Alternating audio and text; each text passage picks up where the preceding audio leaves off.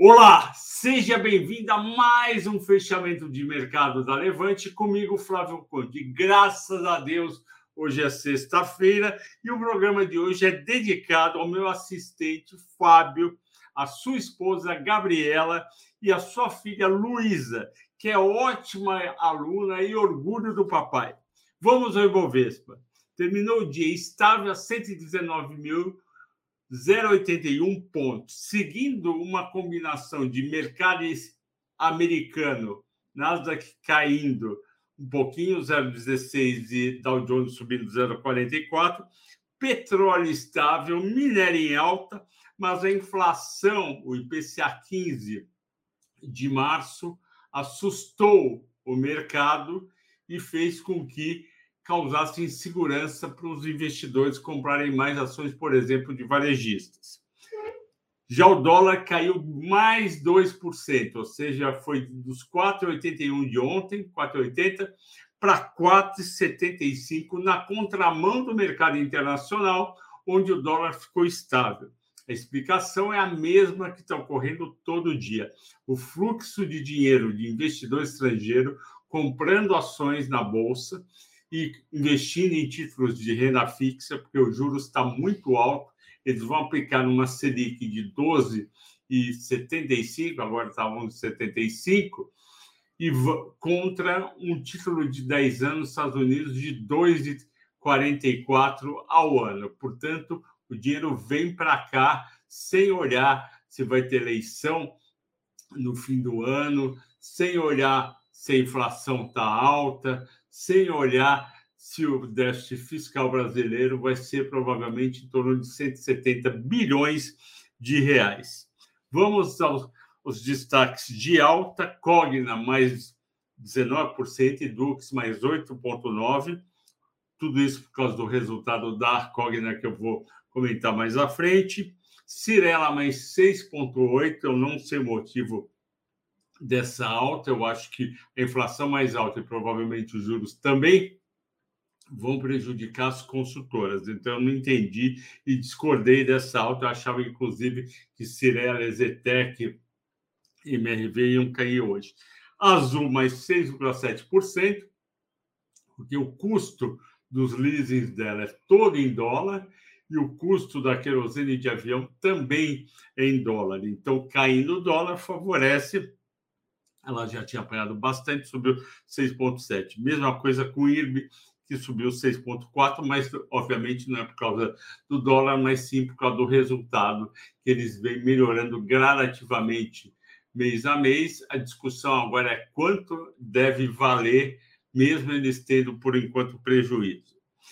Destaque de baixa foram justamente as exportadoras de commodities, porque elas têm a sua receita em dólar, o dólar valendo menos, ela vai ter uma receita menor, um, um EBITDA menor, um lucro menor.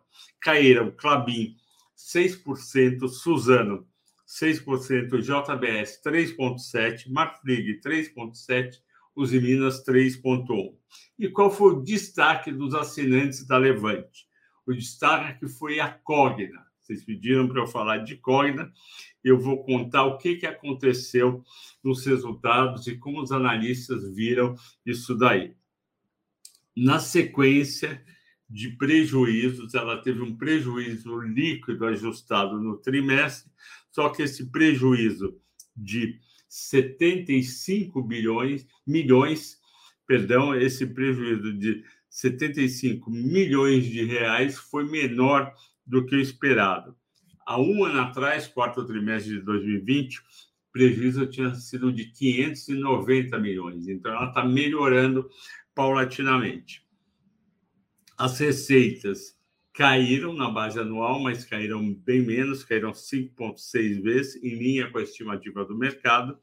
A margem EBITDA ajustada, 27,3%, historicamente uma margem baixa, mas está em linha com estimativa. E, como eu disse, o pessoal esperava um prejuízo líquido ajustado em torno de 100 milhões de reais, veio 75 milhões e o pessoal gostou e comemorou. O destaque mais positivo foi um dos braços de educação da Cogna, que é a Vasta, com com receitas crescendo 16% na base anual. E eles deram um guidance para o primeiro trimestre de 2022 sobre a Vasta, com aumento em 32% na base anual e um, uma margem EBITDA ajustada 30%, mais de 30%. Eles falaram 30% alto, ou seja, entre 35% e 39%. Já o braço da Croton, que ainda hoje é o principal braço da Cogna, ele foi decepcionante como esperado, mas a recuperação da margem EBITDA ajustada começou e isso é uma boa notícia. Resumindo, após um 2020 repleto de dificuldades para, para as empresas do setor de educação, a empresa, no caso a Cogna, fez a lição de casa redefinindo suas estratégias, remodelando sua estrutura de custos e investindo em negócios com grande potencial de crescimento. Uma dessas vertentes é o ensino digital, que vem aumentando gradativamente a cada trimestre.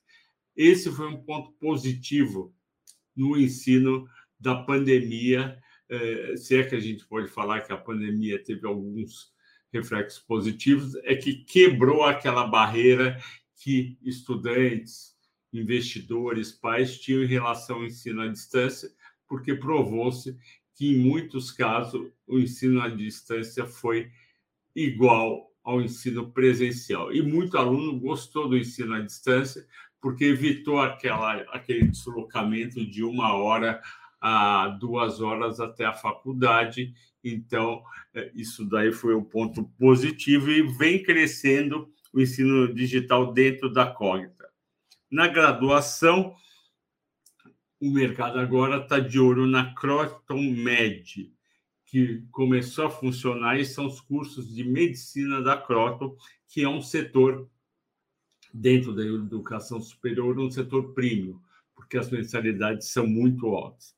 Outro, outro fator empolgante na visão da Levante foi a conclusão da aquisição da plataforma de ensino eleva, em meados de outubro de 2021, ano passado, reforçando a estratégia em asset light, ou seja, pouco investimento, com maior potencial de, de crescimento e maior retorno do capital investido.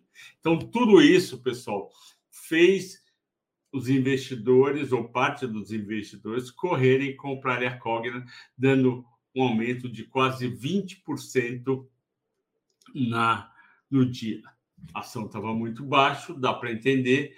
Eu acredito que 2022 vai ser um ano bom para o setor de educação e a gente vai estar de olho para ver as oportunidades. Deve ser, inclusive, um setor melhor do que turismo e companhias aéreas. Era isso que eu tinha para falar hoje.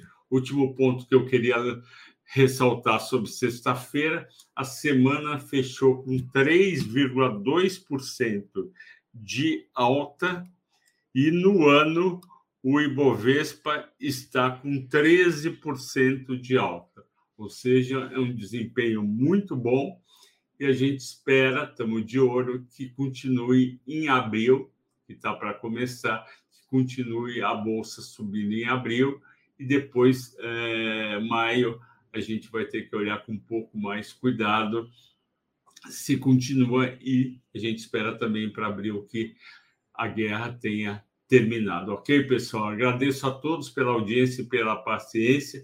Dedico um ótimo final de semana com muito passeio, descanso, namoro, filmes, livros, esportes e tudo o que você gosta de fazer, ok? Bom fim de semana e até segunda às 9 horas da manhã no Telegram. Até mais.